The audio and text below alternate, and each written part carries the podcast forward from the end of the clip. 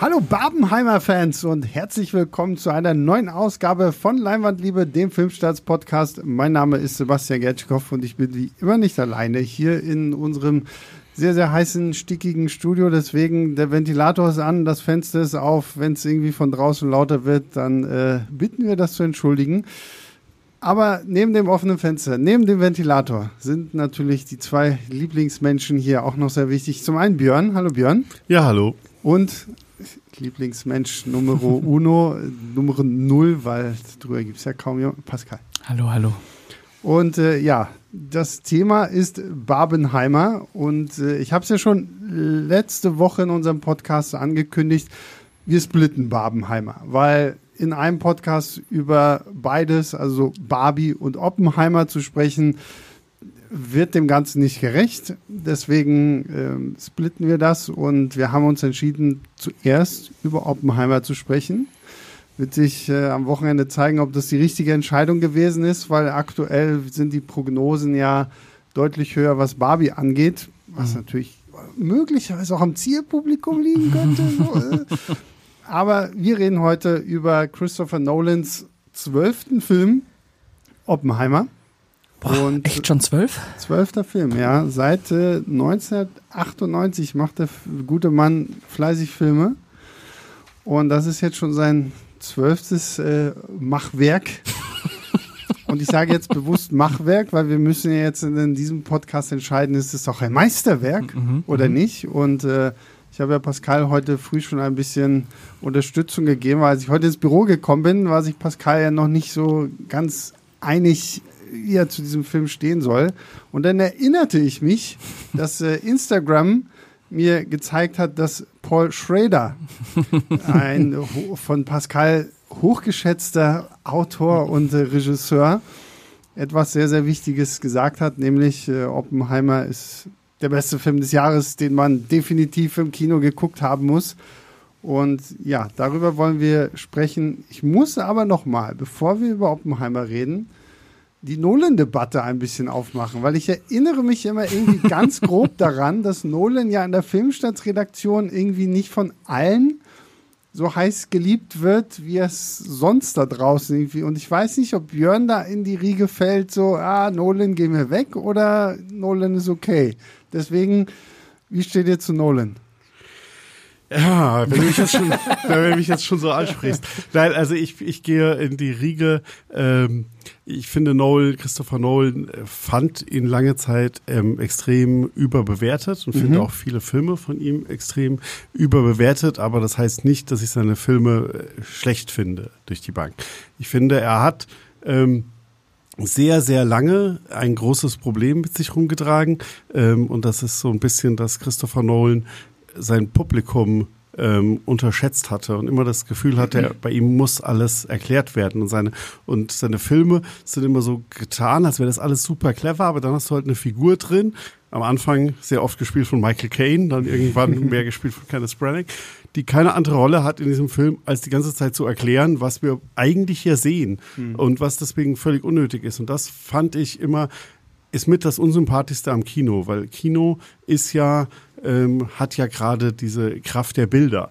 Und warum zeigst du die Sachen nicht? Und ein großer, gerade so ein Steven Spielberg hat das halt perfekt verstanden, ähm, das ähm, einfach zu vermitteln und oder auch andere große Klassiker. Eine meiner Lieblingsszenen, die sind so am meisten zurück in die Zukunft. Wenn rauskommt, dass Doc Brown, ähm, passend jetzt zu Oppenheimer, ähm, ähm, hier das, ich glaube ja auch Uranium für seine mhm. Zeitmaschine geklaut hat. Und man sieht einfach die Kiste unterm Bett stehen und hört im Hintergrund das im Radio und da wird nie drüber geredet. Bei Christopher Nolan wäre dann eine Figur reinge, dann hätte Martin McFly erstmal erstmal gesagt, hast du das jetzt geklaut? Und dann hätte wieder fünf Minuten Dialog drüber stattgefunden, sage ich mal.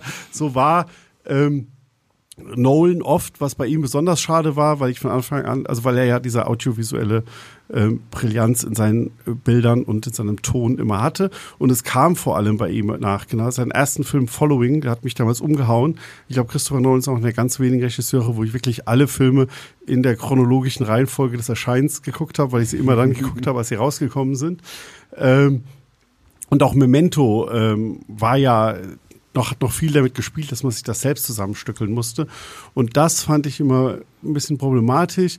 Und gerade auch seine, die ihn ja, sage ich mal, in der Augen der meisten Leute zu dem Überregisseur gemacht haben, seine äh, Batman-Trilogie, die hat mich nie so abgeholt. Also ich bin mhm. absolut kein Fan ähm, der ähm, der ähm, Batman-Filme ähm, von ihm. Ich finde, okay, ja, aber mhm. ich, da gibt es für mich viel, so viel Besseres. Und stattdessen sind dann aber andere Sachen. Also ich fand ähm, oder finde ähm, Inception super. Ähm, es, jetzt auch gerade äh, Tenet zuletzt fand ich richtig, richtig gut. Dunkirk habe ich dagegen wieder sehr, sehr große Probleme mit. Ist für mich einer der schwächsten Nolan-Filme. Also deswegen ja, ich war immer einer, der in der Filmstartsredaktion so ein bisschen dabei ich war, wenn es darum ging, schlecht über Nolan zu reden, aber hm. seine Filme sind nicht schlecht. Lange Rede, kurzer Sinn. äh, kann ich mich äh, so ein bisschen anschließen. Äh, ich hatte auch lange große Probleme mit Christopher Nolan, was äh, einerseits sowohl an dem äh, Expositionsdrang äh, gelegen hat, aber auch daran, dass ich immer das Gefühl hatte, bei Nolan schlägt das, das Herz im Kopf und dadurch äh, habe ich nie so wirklich emotionalen Zugang zu seinen Filmen gehabt. Das waren für mich immer sehr kalte Filme, sehr mhm. technokratische Filme, die äh, audiovisuell natürlich bahnbrechend waren.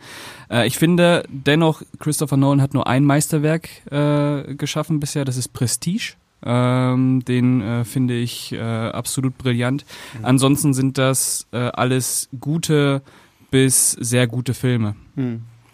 Ja, ich muss, ich muss sagen, ich, dann bin ich, glaube ich, in dieser Gruppe so ein bisschen der Fanboy, weil ich weiß, ich habe damals Memento im Kino, ja, den habe ich im mhm. Kino gesehen und war halt weg. So. Und ich meine, da war ich, Gott, wie alt war ich da? Keine Ahnung, 17 oder so. So, das ist natürlich auch, das passt dann halt auch genauso in diese, boah, krass, wie kompliziert das jetzt zielt und von rückwärts und von ja, so und so, dann sitzt du natürlich und quatscht da irgendwie drüber und das war dann halt. Kam auch genau zur richtigen Zeit der Film einfach. Ja, genau so, ne? Und äh, seitdem habe ich eigentlich auch wirklich alle Filme von ihm denn irgendwie, ich glaube, Insomnia ist der einzige, den ich nicht im Kino gesehen habe und halt ähm, Following, weil den mhm. habe ich dann halt irgendwann erst, ich glaube, da lief der mal auf Arte oder so, da habe ich den mal nachgeholt, weil kommst mhm. ja auch nicht so einfach ran, aber sonst, ähm, ich habe zwar immer verstanden, was Leute an ihm nicht mögen, weil man sieht es ja, also so Fanboy bin ich denn auch nicht, dass ich nicht erkenne, dass er halt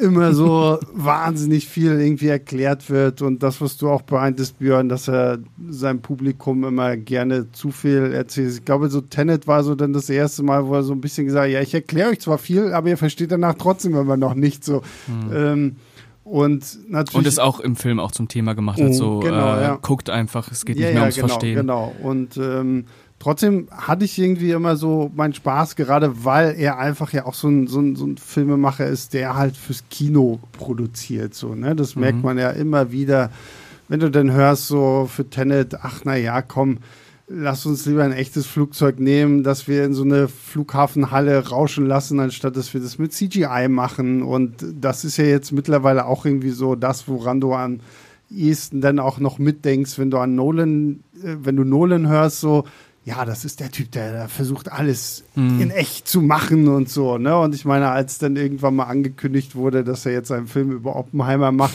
waren ja die ersten Gags auch irgendwie so, oh, wird er jetzt eine echte Atombombe zünden, damit das möglichst realistisch aussieht und sowas alles und ähm, das waren nicht nur die ersten Gags, das waren die letzten Gags auch noch. Also er hat vor wenigen Tagen erst in einem Interview nochmal dementiert, dass er das nicht getan hat, äh, weil es wieder Leute gab, weil er gesagt hat, er hat eigentlich auf CGI verzichtet, mhm. sondern alles mit praktischen Effekten, die dann gemeint haben, aha, hat er auch eine Atombombe in die Luft gejagt. Ja, ich glaube, man kann das schon so zusammenfassen, dass Christopher Nolan eine sehr, sehr wichtige Person für das Kino äh, einfach Absolut, ist. Ja, äh, sehr, sehr ausschlaggebend. Ja.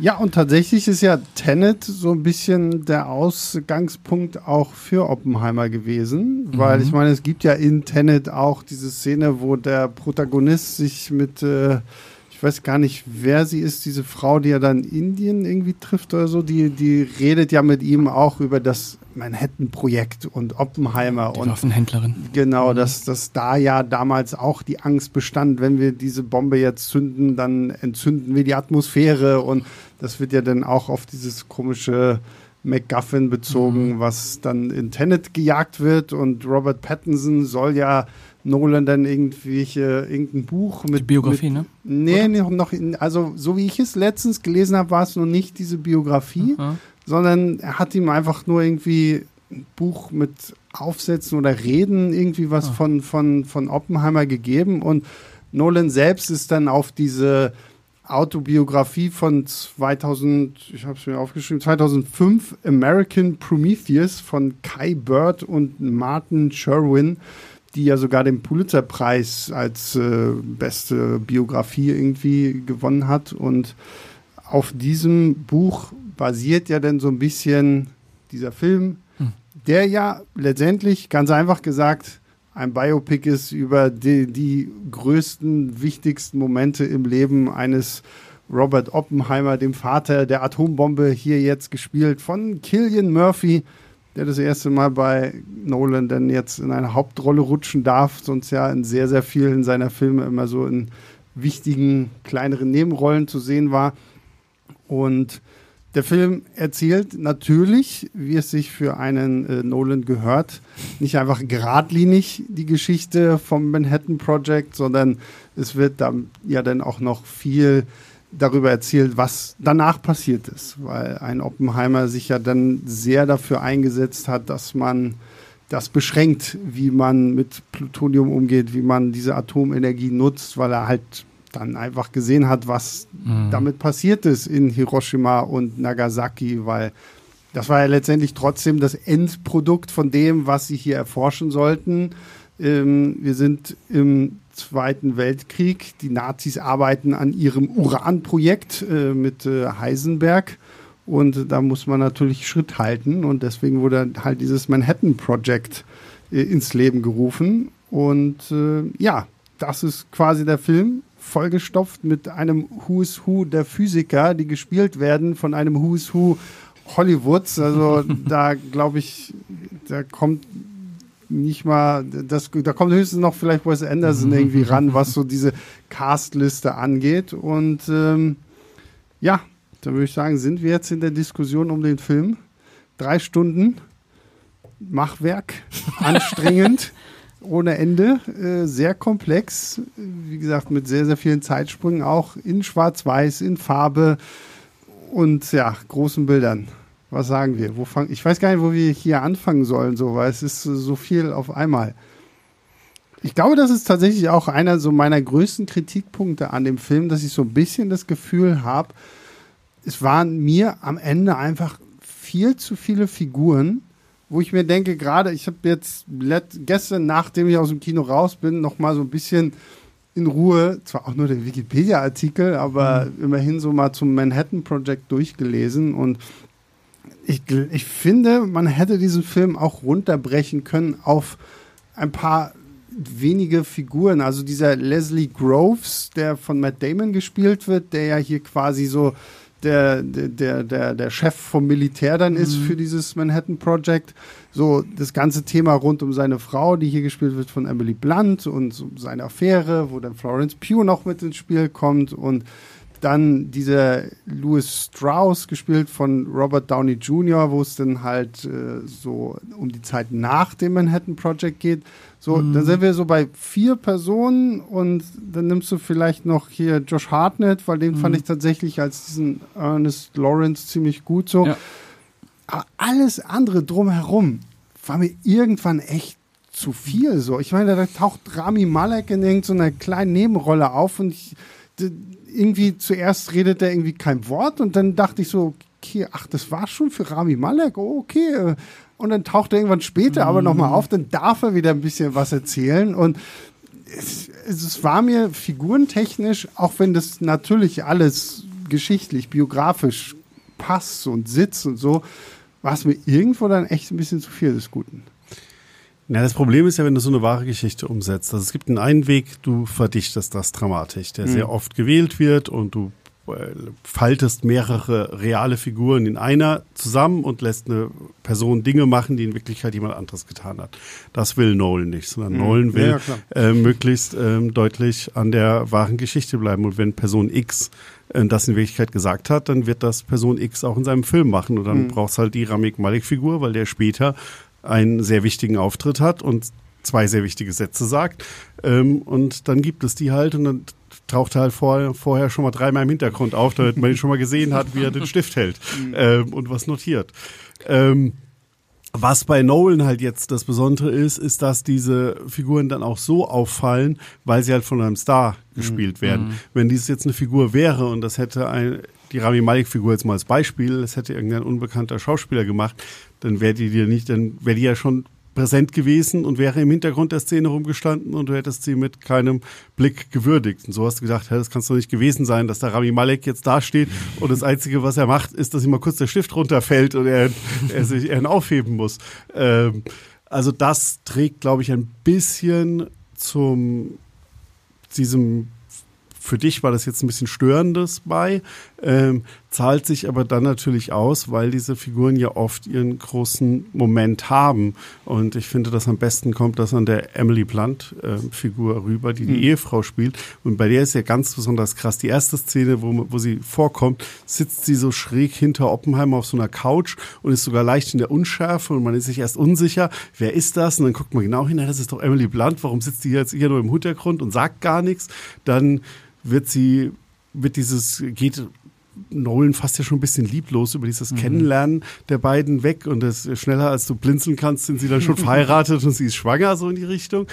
Und da denkst du auch die ganze Zeit, warum ist Emily Blunt in diesem Film? Da hätten sie mhm. doch irgendjemanden. Und dann hat sie, und dass ich jetzt, jetzt spoilern will, aber am Ende plötzlich eine Szene, ja. wo sie halt, und ich hatte Gänsehaut in diesem Moment, wo du halt mhm. weißt, ja klar, Emily Blunt ist in diesem fucking Film, weil diese Szene braucht halt eine Schauspielerin, die die einfach an sich reißt und dann diesen ganzen Raum dominiert und wo du dann halt das einfach spürst bis zum letzten Moment und da auch gerade zu dem Punkt, den ähm, ähm, Pascal vorhin über Nolan gesagt hat, mit dem fehlenden Gefühl. Auch ich fand das, dass das ja oft sehr technokratisch war, dass das halt ähm, ähm, bis auf ähm, wenige Momente bei Interstellar ähm, oft mir bei seinen Filmen das Gefühl gefehlt hat. Und gerade das schaffte dann den Oppenheimer in, in so einer Szene plötzlich. Mhm. Und mich hat die halt umgehauen. Also das will ich ja auch nicht irgendwie rausstreichen. Also, mhm. also ich finde auch, die, die Figuren, wenn sie dann ihre Momente bekommen, sind die wirklich Gänsehaut, gerade bei Emily Blunt, weil da fragst du dich ja schon, mhm. weil sie war auch in jedem Interview, was der Cast jetzt noch vor dem äh, Streik irgendwie gegeben hat und so, war sie ja mit dabei und ich habe jetzt gedacht, so, boah, was wird sie für eine riesengroße Rolle haben, irgendwie so, ne? Und ich meine, es ist, sie ist ja trotzdem dann irgendwo so die, die Frau im Hintergrund von Oppenheimer, aber was ich hier halt krass finde, dass halt trotzdem wirklich deutlich wird, was für eine Bedeutung sie eigentlich so in seinem Leben hat, so dass sie ja irgendwo auch immer wieder so die ist, die so erkennt, so okay, Junge, das, was du da machst, ist richtig, das ist wichtig und äh, darfst jetzt nicht an dir zweifeln oder so. Ist so ein bisschen dieses so, ne? Hinter jedem erfolgreichen Mann steckt eine starke Frau, so, ne? Und mhm. ähm, ich finde, das, das macht sich hier unglaublich gut und äh, das, ja. für mich ist es halt einfach dann nur wirklich so diese, diese Fülle an Figuren, die mich erschlagen hat. Und das ist so ein Film, also werde ihn auf jeden Fall noch irgendwie ein zweites und vielleicht noch ein drittes Mal irgendwie im Kino gucken, einfach weil ja auch so viel Information wieder auf dich niederprasselt und du halt schon genau weißt, okay, das ist alles irgendwie wichtig und jede einzelne Begegnung, jedes einzelne Treffen hat irgendetwas, das sich ja dann auch auf später auswirken wird und dann ist es natürlich cool, dass du einen Schauspielercast hast, der da auch wirklich selbst wenn sie nur in Kleinrollen sind, ähm, das wirklich gut durchziehen.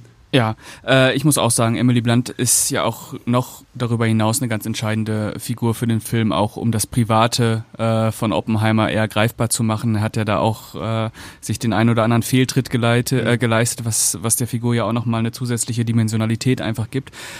Ich stimme dir aber auch zu, Sebastian. Ich fand ihn überladen einfach. Ich habe, äh, nachdem die Atombombe hochgegangen ist, war ich an einem Punkt, wo ich äh, auf die Uhr geguckt habe und dann gesehen habe, oh, da geht noch eine Stunde, okay, mhm. mal gucken, was jetzt so passiert. Und äh, dann bin ich wirklich erschlagen worden, äh, nochmal mit Informationen, mit Figuren. Äh, man hat ja über den ganzen Film über, hast ja noch Dane DeHane äh, und ähm, äh, Casey Affleck und und und, die dann äh, alle wichtige, alles wichtige Figuren. Das äh, zahlt sich auch aus für die Authentizität, die äh, Nolan da ähm, aufbereitet. Aber es hatte, hat sich für mich nicht unbedingt so auf ähm, auf die emotionale Wirkung oder auf das Immersive so mhm. richtig ausgezahlt. Äh, ich ich habe dann gemerkt, dass ich irgendwann im, in meinem Kinosessel saß und mir gedacht habe, okay, okay. Aber dann hat man natürlich wieder diese Momente, die Björn eben schon beschrieben hat mit Emily Blunt und dann ist man auf einmal wieder da. Es ist lustig, weil mir ging es äh, fast genau dann so vom Gefühl, glaube ich, anders, Thomas. Also ich hatte am Anfang das Problem auch. Also es ist ja auch es wird ja so ein bisschen eingeführt, Oppenheimer, wenn er dann anfängt zu erzählen, dann reist er nach London, wo er Niels Bohr trifft, der von Kenneth Branagh gespielt mhm. wird, dann reist er nach Deutschland, wo er ähm, Matthias Schweighöfer als Werner Heisenberg trifft, dann kommt er zurück in die USA, wo er Josh Hartnett trifft, der Ernest Lawrence spielt. Und wo ich so gedacht habe, okay, das ist jetzt so ein reines Schaulaufen, Star als Nobelpreisträger, Star mhm. als Nobelpreisträger, Star als Nobelpreisträger. Ähm, und so eine schnelle Abfolge. Und dachte, puh, ähm, Fakten, Personen, die oft auch gar nicht mal so richtig vorgestellt gespielt werden, äh, Zeiten, die nicht so ganz klar sind. Und das war hatte ich auch erstmal das Gefühl, das ist so viel zu viel. Aber dann hat sich bei mir sowas eingesetzt und dieser Film hat mich in so einen Rausch fast mhm. versetzt. Und ich fand das sehr interessant, dass Nolan zwar sich die Mühe gegeben hat, dass das alles immer die realen Figuren waren, die an den Plätzen waren, aber es dir nie so unter die Nase gerieben wurde. Ähm, es war irgendwann eigentlich egal, wer das ist, der jetzt da auftaucht, was das für ein Forscher, was das für ein Militär genau ist. Zum Beispiel die Casey Affleck-Figur. Hm. Du musst es einfach nur verstehen, okay, das ist jetzt hier in der Situation ein sehr bedrohlicher hm. Militär und äh, Casey Affleck hat es ja auch super gespielt ja. als und du hattest immer, also du konntest mit so einem Gefühl durch diesen Film gleiten, fand ich. Und für mich hat sich der halt immer weiter gesteigert. Und dazu kam halt auch ein bisschen, was ja bei Nolan sehr gerne kritisiert wird und was ich fand hier bei Oppenheimer wieder sehr stark war, dass seine Dialoge teilweise oft einfach schwer verständlich sind. Also rein vom, vom Hören, weil da irgendwie Musik halb drüber mhm. liegt oder Hintergrundgeräusche. Mhm. Und du, also wir haben Oppenheimer in der Originalfassung ohne Untertitel geschaut und ich weiß nicht, wie es euch ging, aber ich habe nicht jeden Dialog mhm. gehört ähm, komplett. Und es war aber auch egal, weil das, es kam mal die ganze Zeit so ein Gefühl rüber. Und mich hat das immer weiter gesteigert. Ich war irgendwann in so einem Rausch drin, diesen Film zu erleben. Und gerade dieser Moment, wo die Atombombe hochgeht, der ist ja wirklich so ein Höhepunkt. Und du hast dann gesagt, du hast auf die Uhr geguckt und gedacht, der Film geht noch eine Stunde. Ich bin da einfach so drüber weggeflogen und dann wurde es immer noch besser. Und ich war einfach so, wow, wow, wow, wow, es geht einfach weiter.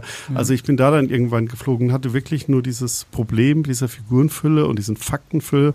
So, ja, erste mhm. halbe Stunde bis Stunde vielleicht. Ja, ich weiß nicht. Also da, da muss ich mich dann wiederum, glaube ich, auf die Seite von Pascal stellen. So, weil den Anfang fand ich, das fand ich irgendwie toll, weil gerade auch da wird ja dann so ein bisschen, da versucht ja Nolan so ein bisschen auch in, in Oppenheimers Kopf reinzugehen, so wenn es darum geht, so okay, wie er so die Quantenphysik irgendwie so für sich visualisiert und ähm, wie das dann ja auch dargestellt wird äh, von den Bildern her und so, das fand ich alles toll. Und auch so dieser Aufbau hin zu, zu diesem Trinity-Test, von diesem allerersten Test der mhm. Atombombe. Und so, das ist ja wie so ein Thriller auch irgendwie, wie so ein, wie so ein Wettlauf, nur dass du halt jetzt nicht irgendwie dann noch, keine Ahnung, so in der Nebenhandlung halt Heisenberg und die Deutschen siehst, wie sie da auch irgendwie dran arbeiten, sondern das kriegst du halt immer irgendwie so mhm. nebenbei mit, was denn halt geschichtlich gerade so passiert und wo dann die Dringlichkeit einfach da ist, weil das Militär dann auch immer pocht, so, so okay, wir haben jetzt hier dir ein ganzes Dorf hingestellt, mitten im Nirgendwo, damit du die Familie noch mitnehmen kannst und sowas alles. Und ich muss aber auch dazu sagen, mir war gar nicht so bewusst, was äh, mit Oppenheimer nach diesem Atombombentest passiert ist. So, also was da halt wirklich ja dann eigentlich auch noch für eine Hexenjagd mhm. hintersteckt und das als Kommunist irgendwie verdächtigt wurde und sowas alles. Und das ist halt der Punkt, wo mich der Film dann überrascht und auch irgendwo so ein bisschen überrumpelt hat, so weil ich halt auch dachte, so, okay, dieser Film wird mit der Atombombenexplosion enden und danach kommt die Texttafel. Äh, Im August 1945 wurde dann noch Nagasaki und Hiroshima irgendwie mit dem Ergebnis von Oppenheimers äh, Experimenten hier äh, zerstört und das dann aber wirklich nochmal so noch tiefer in diese Figur Oppenheimer reingegangen. Fand ich auf der einen Seite fand ich sehr sehr spannend. Mhm auf der anderen Seite hat mich da dann so ein bisschen irritiert, dass diese ganze Figur von diesem Louis Strauss Also der gespielt wird übrigens, wie ich finde, großartig von Robert Downey Jr. Also ich finde, das ist so seine beste Rolle, in der ich ihn bisher gesehen habe. Ähm, dass das so, so, okay, gibt es eine bessere? Zodiac.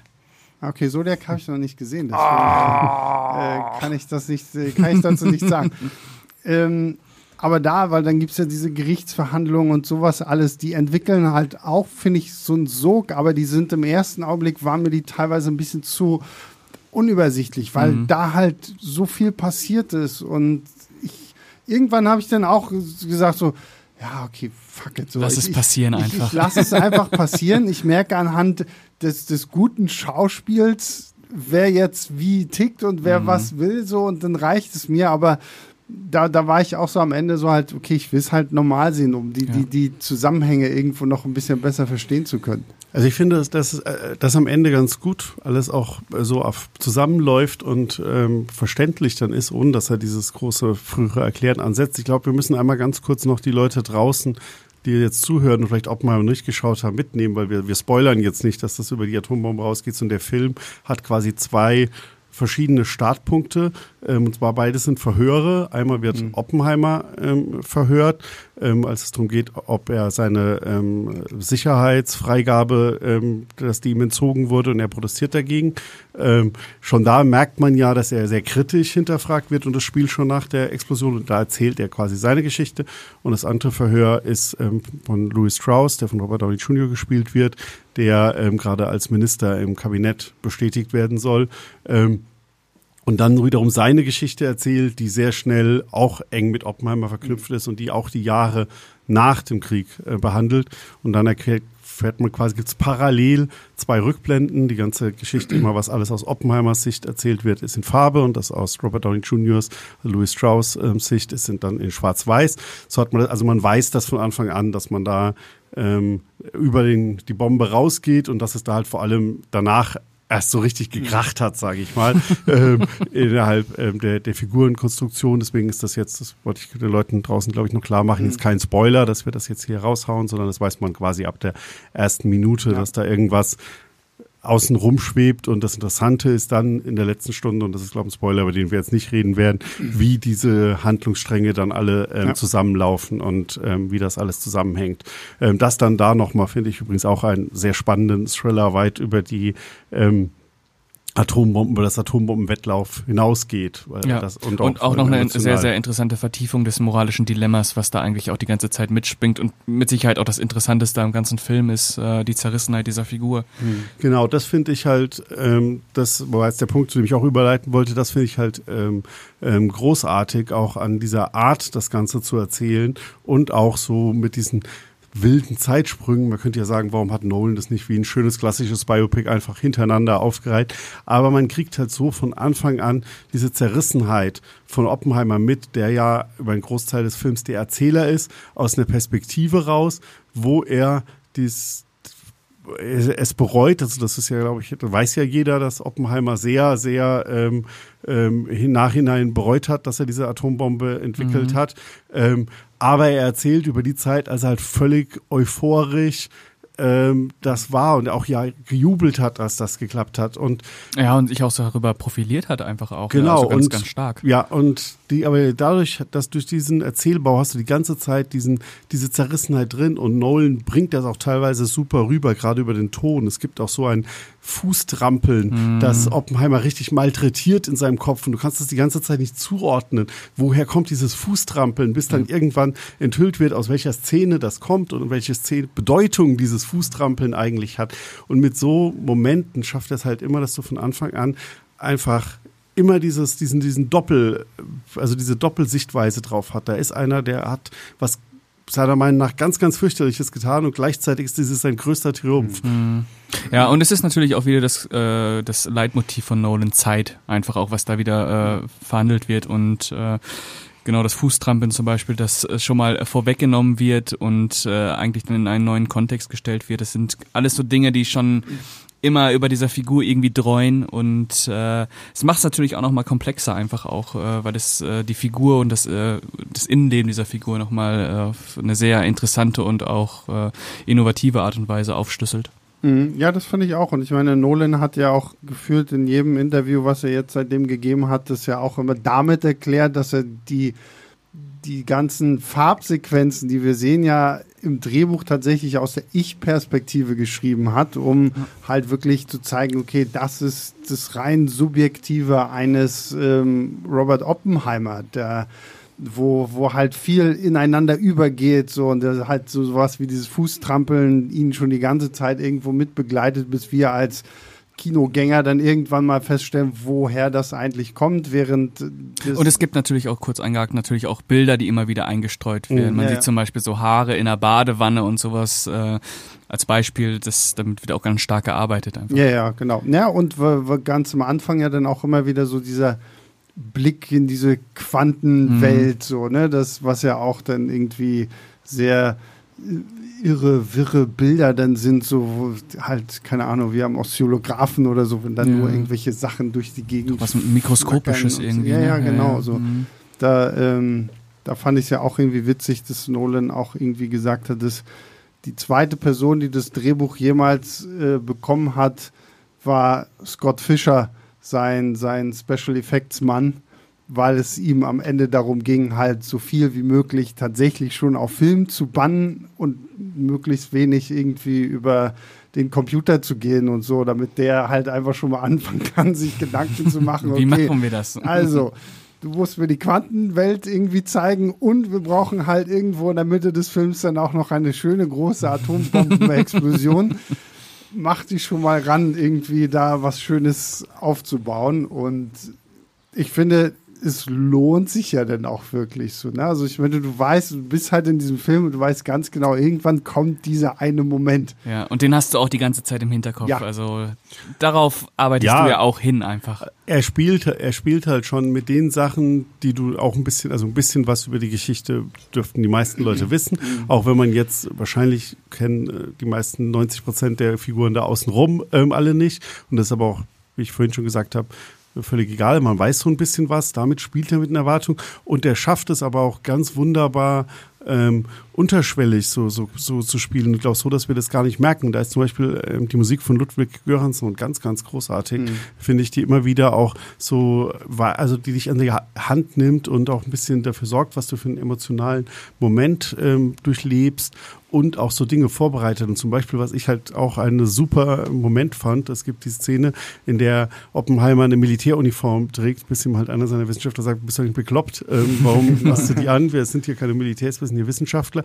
Und dann wechselt er in dieses ja sehr ikonische Outfit mhm. von ihm mit Hut und Krawatte, das man vorher auch nie so komplett gesehen hat, sondern immer nur so in Teilen. Und in dem Moment sieht man es da zum ersten Mal und es schwillt dann zum ersten Mal auch seine, sein, sein Theme, würde man sagen, im Superheldenfilm. Und es ist wie ein mhm. Superheldenmoment so richtig an. Ja. Und es wurde die ganze Zeit vorher immer wieder angespielt, so leicht und leise oder nur in Ansätzen. Und da ist es dann zum ersten Mal so voll und er steht da und man sieht ihn ganz und da hat er plötzlich was von einem Superhelden und mhm. er inszeniert ihn, als wäre Superman jetzt in seinem Film. Und das finde ich dann halt auch ähm, ein Moment, weil er ja auch es ist ein, muss man sagen, es ist ein Pro-Oppenheimer, ein sehr sympathischer Film, es ist ein sehr deutlich Pro-Oppenheimer und Anti-Atombomben-Film.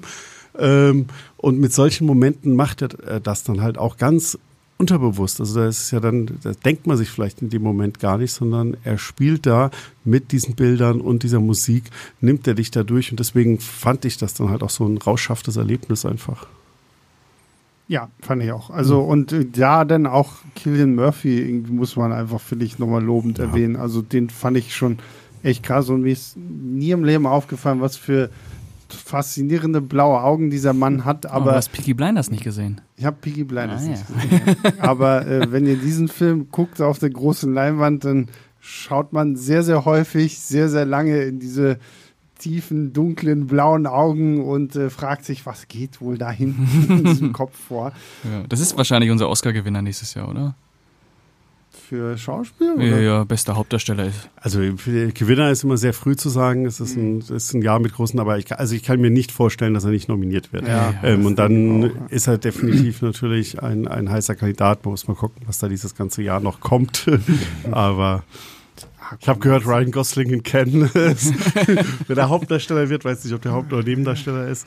Ja, obwohl ich könnte mir bei Barbie fast Spoiler vorstellen, für nächste dass, Woche. Dass, sie, dass, dass, dass Ryan Gosling wahrscheinlich trotzdem eher, wenn dann Kategorie Nebendarsteller Mhm. so ist, so, weil es ist halt schon der Barbie-Film und Mhm. deswegen ist Margot Robbie. Aber gut, darüber. Mini-Teaser reden wir noch- für nächste Woche. Genau, Jetzt wieder darüber reden wir nächste. Woche. Jetzt sind wir bei Oppenheimer und ja, wie gesagt, also was ich wirklich sagen muss, so, so dieser Moment, auf den man in diesem Film halt wirklich wartet, dieser, okay, wir sind jetzt fertig und wir haben jetzt diese Bombe zusammengesteckt und zusammengebaut und, testen dann das Ding jetzt mal. testen dieses Ding jetzt und dann gibt es vorher noch irgendwie so einen fetten Sturm, wo ich auch irgendwie gelesen habe, dass da wohl tatsächlich dann bei den Dreharbeiten irgendwie so einen Sturm gab und Nolan gleich das irgendwie noch mit dazu ausgenutzt hatte, um das so mit reinzubringen und wenn dann so wirklich so minutiös alles aufgebaut wird und im Hintergrund wird dann so der Counter, ja, noch 20 Minuten, so, und jetzt noch 10 Minuten und du bist echt so, so mein Gott, oh mein Gott, weil, also ich saß zumindest auch einfach so da so, okay, boah, krass, was zeigt er uns jetzt? Ja. Wie, wie wird das jetzt aussehen? Ja. Weil du halt einfach weißt, Nolan zeigt dir jetzt hier nicht einfach irgendwie am Computer so eine so einen schönen Atompilz und dann ist irgendwie fertig, sondern du weißt, okay, da kommt jetzt irgendwas krasses so. Das, das wird fett. Und Ja, und dieser Moment, wie das aufgebaut ist, also es ist ja wirklich pure Anspannung. Ich weiß, wie ich im, äh, im Kinosaal, äh, im, äh, im Kino saß und äh, schon meine, meine Hände so an die Ohren sicherheitshalber gelegt habe, weil ich nicht wusste, wie laut das jetzt einfach wird, was er da macht. Und äh, genau damit spielt er ja dann auch, also mit der Lautstärke. Ja. Ähm, es ist einfach ein ein Moment von zerstörerischer Gewalt, die dem man, der einfach unter die Haut geht. Also es ist einfach eine unfassbare, unfassbare Sequenz. dabei dann auch trotzdem irgendwie sehr, sehr schön aussieht. So was dann halt irgendwie, finde ich, nochmal so ein bisschen surreal ist, weil du siehst quasi gerade die erste Atombombe in die Luft gehen und es, äh, es entwehrt sich nicht einer gewissen Schönheit. Einer gewissen Poesie. So, ja, genauso, ne? Was aber halt wieder wunderbar diese ganze Widersprüchlichkeit das Mhm. macht. Du hast dieses, diese zerstörerischste Waffe der Menschheitsgeschichte, die wirklich und sie sagen ja kurz davor ja noch, wie groß denn die Chance, dass es vielleicht sogar wirklich die Welt in dem Moment ähm, zerstören könnte. Und gleichzeitig hast du diese Schönheit und genauso hast du ja auch diesen Jubel dieser Menschen, die sich darüber freuen, ähm, ähm, was sie gemacht haben, diese völlig verquere Ansprache von Oppenheimer danach. Mm. Ähm, also du, das ist und das kommt halt wunderbar rüber, dass du halt auf der einen Seite einfach zeigst, was das für diese ähm, ganz, ganz vielen Menschen, die da ja dran gearbeitet haben, einfach war und wie die halt auch einfach natürlich in diesem Tunnel waren. Wir müssen dieses Ding einfach machen und wir müssen das schaffen, bevor es die Deutschen haben. Und ähm, jetzt sind wir die Deutschen besiegt, aber trotzdem müssen wir es haben, um einfach ähm, der Welt äh, zu beweisen, dass wir das ähm, können und ähm, ein für alle Mal vielleicht für Frieden zu sorgen und dann aber gleichzeitig mit dem Wissen, was halt danach passiert, wie wir heute ähm, drüber denken, dass es Atombomben immer noch auf der Welt gibt, was auch vor allem mit dem Kalten Krieg ähm, danach passiert ist, ähm, all diesen Schattenseiten, dass das da alles so kulminiert. Und das ist halt ähm, glaube ich, auch das Schwere, weil es normalerweise halt super einfach ist, da so einen Film zu machen, wo du halt sagst, oh, ganz, ganz schlimm, ganz, ganz böse und das ist halt das Schlimmste, was je erfunden wurde und ähm, wieder in Hiroshima und Nagasaki, wie viele Menschen da wirklich auf grausamste Weise, also ich war mal ähm, im, in Hiroshima und in dem Museum, in der Gedenkstätte, also da bin ich war drin, ich habe noch fünf Minuten geheult und bin da heulend dann da durchgelaufen. Und es ging allen Menschen so. Ähm, also da kannst du natürlich super einfach diesen Film machen, aber das ist nicht die Wahrheit, weil einfach die Menschen haben da ganz anders empfunden Mhm. und das gleichzeitig rüberzubringen, ist halt für mich ein großes Kunststück. Ja, und ich finde es auch äh, bemerkenswert, wie der Film dann tatsächlich auch mit diesen Atombombenabwürfen umgeht. Weil es gibt ja dann auch diese eine Sequenz, wo Oppenheimer gefragt wird, wirst du denn glauben, wie viele Leute gestorben sind. So, ne? Und Hm. wie ihm dann bewusst gemacht wird, so, ja, okay, das sind jetzt die Zahlen direkt, nachdem die Bombe Mhm. da, weiß nicht, ein paar Kilometer über der Erdoberfläche explodiert ist und wie viel denn aber noch im Nachhinein kommt, so durch die ganze Strahlung und all das so. Und das, diese Zahl wird auf einmal immer größer und größer und größer, wo, wodurch du ja dann auch wirklich erkennst, so was denn auch letztendlich für ihn irgendwo diese Mhm. Beweggründe sind. Und ich meine, das wird ja auch schon, und das finde ich ist äh, toll, halt einfach auch so durch, durch Nolans Drehbuch irgendwie aufgebaut, dass du ja am Anfang so siehst, so den, den jungen Oppenheimer, der ja dann noch viel zu diesen ähm, Versammlungen der Kommunisten dahin geht, weil er zumindest so dieses philosophische Ideal dahinter irgendwo versteht und das auch irgendwo nachvollziehen kann und du ja auch merkst, okay, er möchte Menschen ja irgendwo auch helfen und mhm. so und das er letztendlich dazu dann beiträgt, hier die, eine der schlimmsten Waffen, wie Björn ja schon richtig gesagt, hier zu entwickeln, wo wir ja selbst jetzt noch irgendwie davor bangen, so gerade jetzt mit der aktuellen Lage, so, ne, kann ja jederzeit irgendwie immer noch so dieses Thema sein. Also Oppenheimer ist immer noch irgendwo unter uns und so diese Idee von der Weltzerstörung ist irgendwo immer noch nicht ganz weg und das ist, finde ich, sehr, sehr bemerkenswert, wie, wie der Film da, finde ich, ziemlich gekonnt mit umgeht. Und du gehst halt wirklich aus diesem Film und hast noch lange dran zu knabbern und zu grübeln. Also ich war gestern den ganzen, ich meine, wir müssen auch dazu sagen, wir haben diesen Film halt um 10 Uhr morgens geschaut. So, das ist natürlich auch.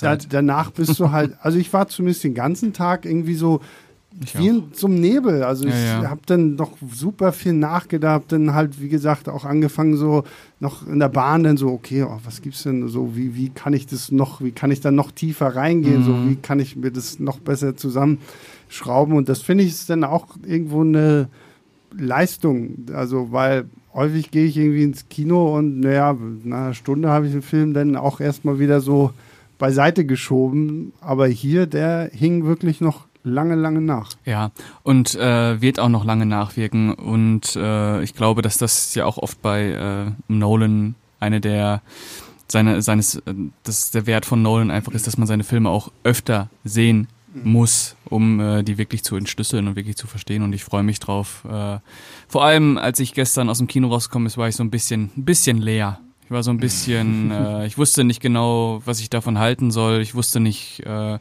ob ich den sehr gut fand oder ob ich mir gerade nicht eingestehen möchte, dass er meine Erwartungen eigentlich nicht erfüllt hat. Waren meine Erwartungen eigentlich völlig falsch? Bin ich das Problem? Ist der Film das Problem?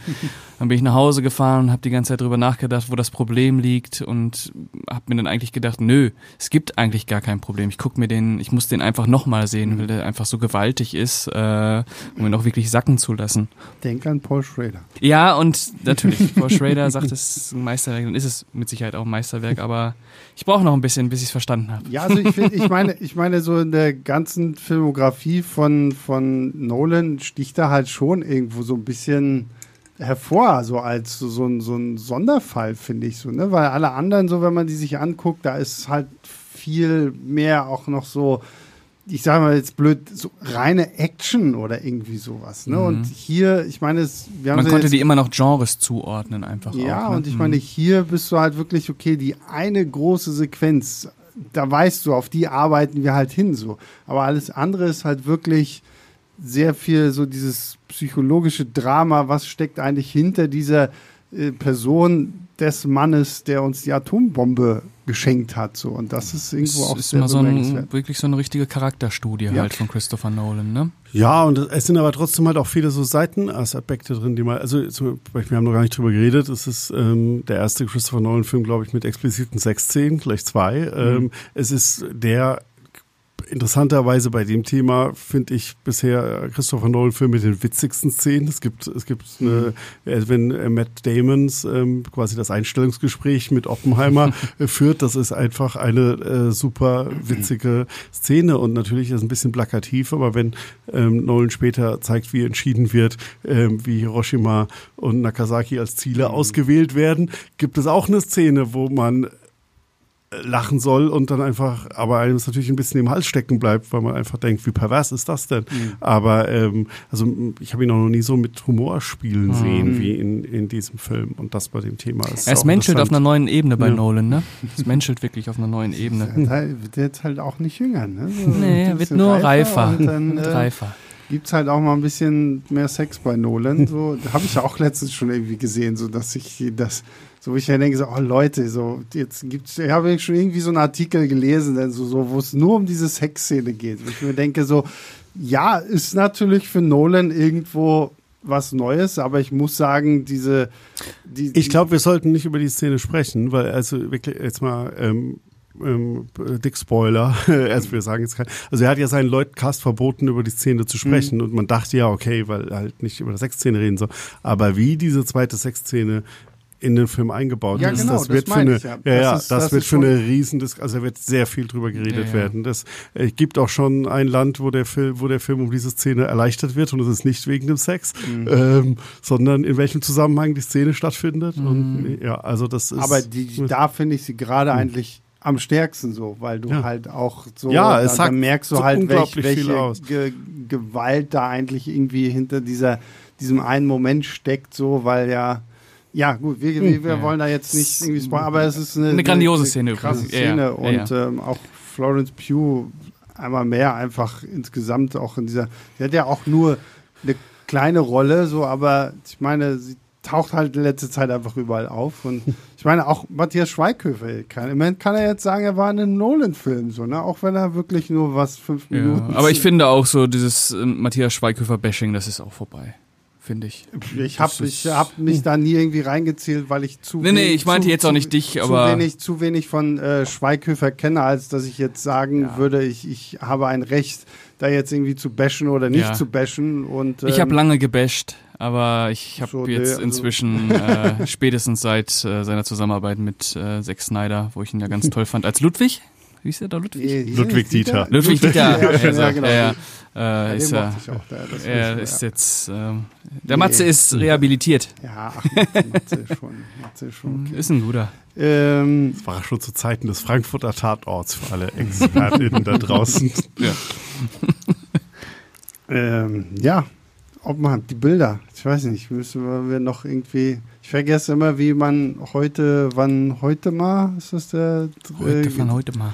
Der, der Kameramann, der ja hier wirklich auch, also das ist halt wirklich, das ist immer so dieser Punkt bei Nolan, wo ich mir denke, so wenn ich diese Bilder sehe, ja, das ist halt Film fürs Kino gemacht und wo ich deswegen wirklich jedes Mal wirklich mich sehr, sehr lange davor drücke, die Filme von ihm irgendwie zu Hause nochmal zu gucken. So, ne? Weil ich mir denke, so, ja, der Fernseher ist jetzt zwar auch nicht gerade der kleinste, aber es ist auch nicht so, so, dass es das hier wirklich irgendwie bringt. Und wenn man hier jetzt, finde ich, auch so bei, bei Oppenheimer, so, wenn da in New Mexico ja dann, wo diese Stadt ja auch gebaut wird, die ja dann auch wirklich irgendwie aufgebaut wurde für den Film, so, diese, diese Einstellung, diese Landschaften und wenn dann Oppenheimer irgendwie mit seiner Frau da so einen Ausritt hat, weißt du kurz mhm. gar nicht irgendwie, ach krass, bin ich jetzt in einem schön gefilmten Western-Drama irgendwie noch so mit drin und so.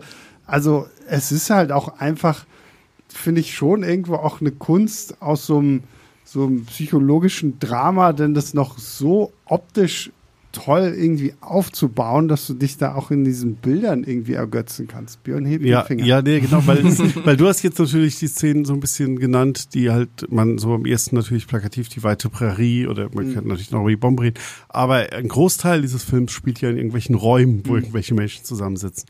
Und normalerweise könnte man ja jetzt mal denken, ja, hallo, warum macht, muss der denn jetzt hier irgendwie ein IMAX und die haben irgendwie neue äh. Linsen komplett entwickeln lassen für diesen Film und so, ähm, bei einem Film, der hier irgendwie hauptsächlich in Räumen spielt. Aber selbst da ist das ja sensationell, was ähm, ja. die mit der Kamera halt anstellen und dass die halt nicht einfach Personen in Räumen filmen, sondern dass da auch ganz, ganz viel ähm, ein Spiel ist, wie die Leute im Raum platziert sind, wie sie gefilmt werden, was unscharf ist, was scharf ist mhm. ähm, und so weiter. Also grandios gefilmt, genau. wenn man da auch wieder über Oscar-Nominierungen ja, definitiv. Das wird Dune.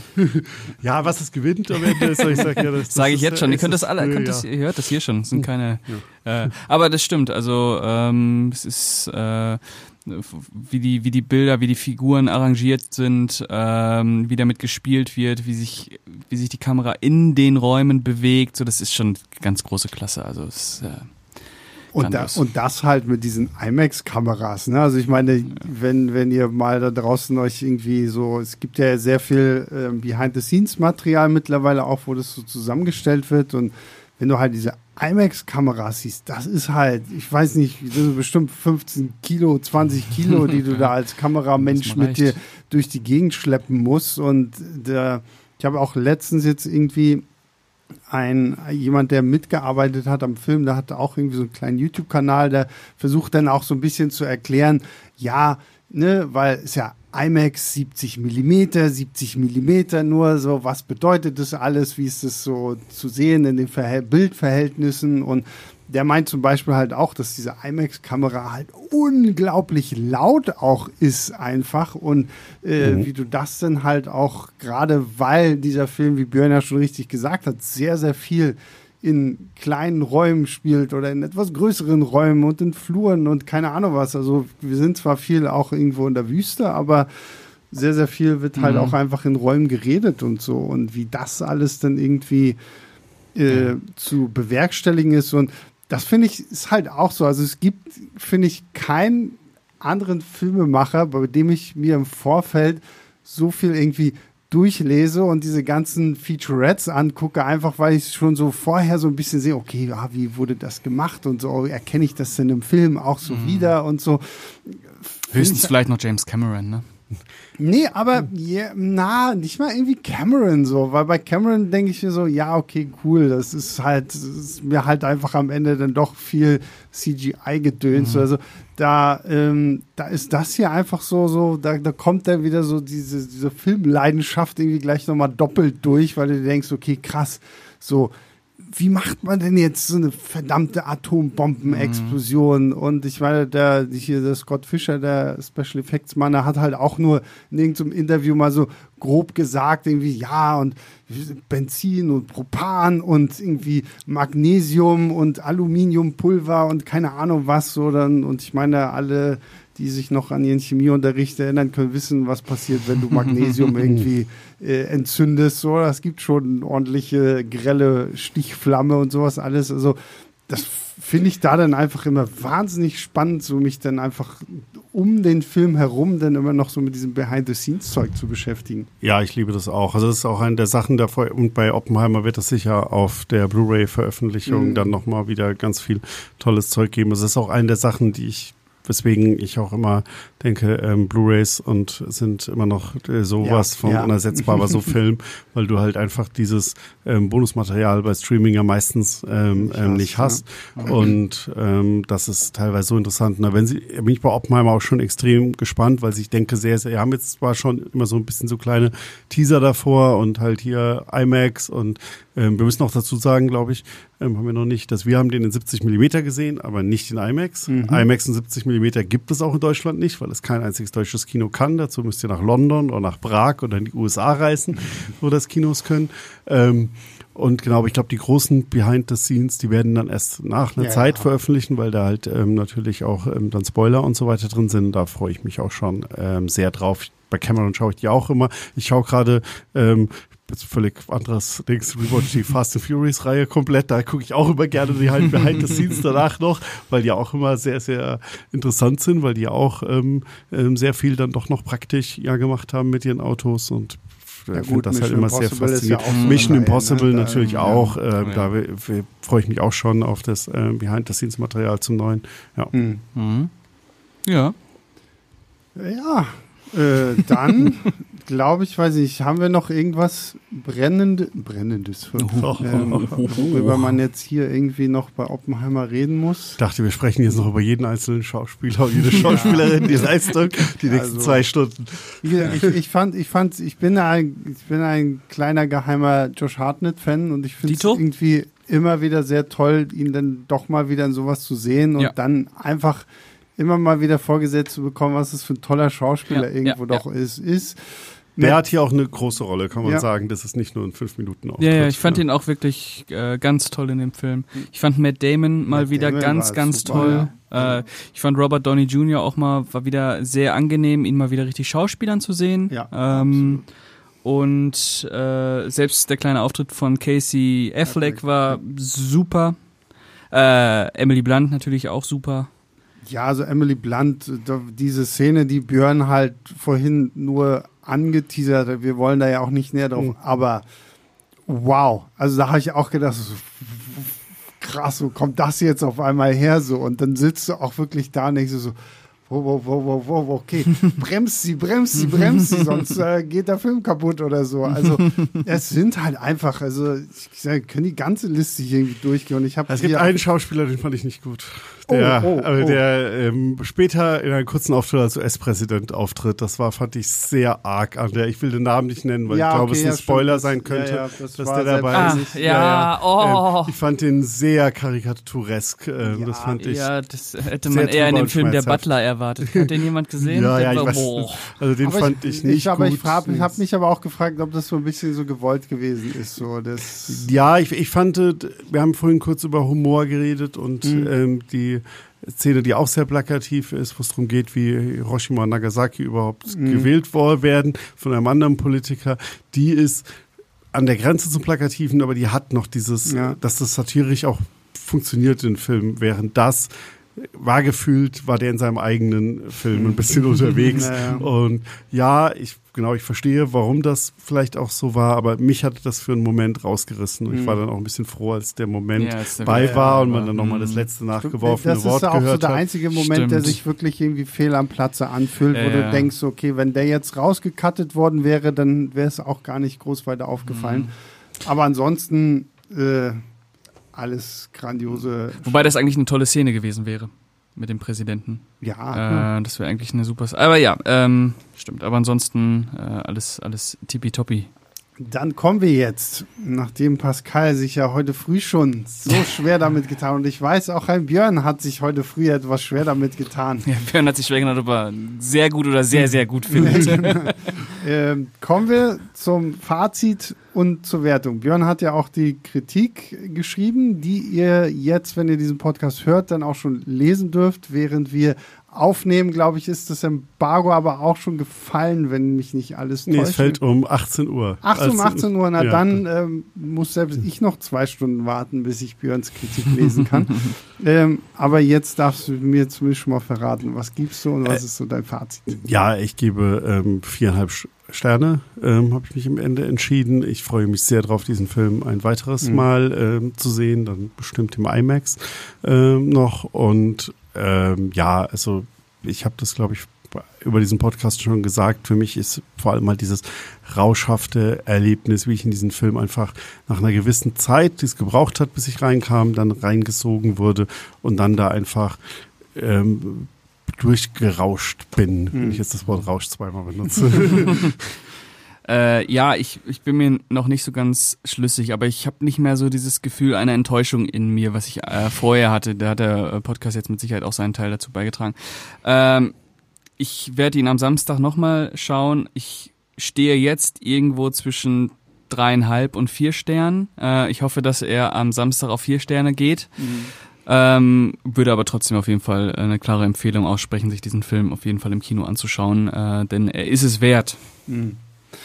Ja, ich habe heute früh auch noch so ein bisschen gewankt und geschwankt, aber jetzt bin ich auch so ein bisschen durch unseren Podcast hier auf viereinhalb auch gekommen, so weil ich habe zwar irgendwo ja gesagt, dass es mir dann doch zu viele Figuren einfach irgendwo gewesen sind, aber am Ende des Tages ist es halt einfach wirklich so eine Wuchtbrumme von einem Film, so, oder das gehört halt irgendwie auch für einen Nolan dazu, so, also wie Björn schon richtig meinte, so, da wird jetzt nicht irgendwie drei Figuren in einer zusammenpacken und sagen so, ja, naja, okay, das, ihr habt ja eh alle das Buch. Ich meine, ich habe mal geguckt, das sind irgendwie 800 Seiten oder mhm. so, dieses American Prometheus.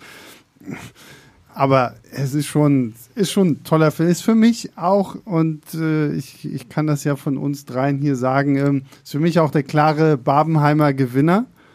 Ähm, was dann so ein bisschen mein Stichwort ist, nochmal daran zu erinnern, nächste Woche reden wir dann leider erst über Barbie da bin ich schon echt gespannt drauf, so, weil es ist, glaube ich, der erste Podcast, bei dem ich auch so ein bisschen Angst vor dem Podcast habe. Weil oh oh. nachdem Björn, äh, nach, nicht Björn, äh, Christoph ja so eine überschwängliche Kritik geschrieben hat, äh, kann ich schon mal spoilern, der ich mich halt überhaupt nicht anschließen kann. Mhm. Also, äh, wir haben ja, wir haben ja in unserem ähm, Halbjahres-Podcast so ein bisschen über die Enttäuschung gesprochen also Es sei denn, Dune kommt jetzt, Dune 2 kommt um die Ecke und enttäuscht mich, aber ich glaube, dann dürfte Barbie wahrscheinlich echt zu meiner Enttäuschung des Jahres sein. Oh oh. Ähm, Mehr dazu nächste Woche. Genau, mehr dazu nächste Woche. Ich sage erstmal, Björn, vielen lieben Dank, dass du heute hier warst. Ja, danke. Ich bin jetzt auch sehr gespannt auf nächste Woche. Und Pascal, auch dir vielen lieben Dank, dass du hier warst. Sehr gerne. Und Grüße dann geht natürlich raus an alle, die Woche für Woche zuhören, die vielleicht möglicherweise auch mit dir im Radio sprechen, wie äh, die liebe Katharina äh, uns in einer sehr, sehr liebevollen, netten äh, E-Mail erzählt hat, dass sie unseren Mission Impossible Podcast gehört hat äh, auf einer Autofahrt und offensichtlich dann mitdiskutiert mit uns. So, das ist äh, natürlich äh, doppelt schön, auch wenn es vielleicht die Kinder wundert, die hinten sitzen und denken, oh Gott, hoffentlich fährt sie nicht irgendwo, biegt falsch ab oder so, weil sie zu sehr damit beschäftigt ist, mit diesen Leuten im Podcast zu sprechen. Also äh, Katharina, vielen Dank für deine Mail und äh, liebe Grüße an die Kids. Mama ist nicht verrückt. Die ist nur sehr filmverliebt. Und äh, das ist auch gut so. Dafür machen wir diesen Podcast. Deswegen vielen lieben Dank an alle, die Woche für Woche einschalten, downloaden, zuhören, uns bewerten bei Spotify, der Apple Podcast App. Und äh, Lobkritik, Anmerkungen könnt ihr natürlich auch richten an leinwandliebe.filmstarts.de. Nächste Woche, wie gesagt, reden wir über Barbie. Ich bin sehr gespannt. Bis dahin, macht's gut. Ciao, ciao.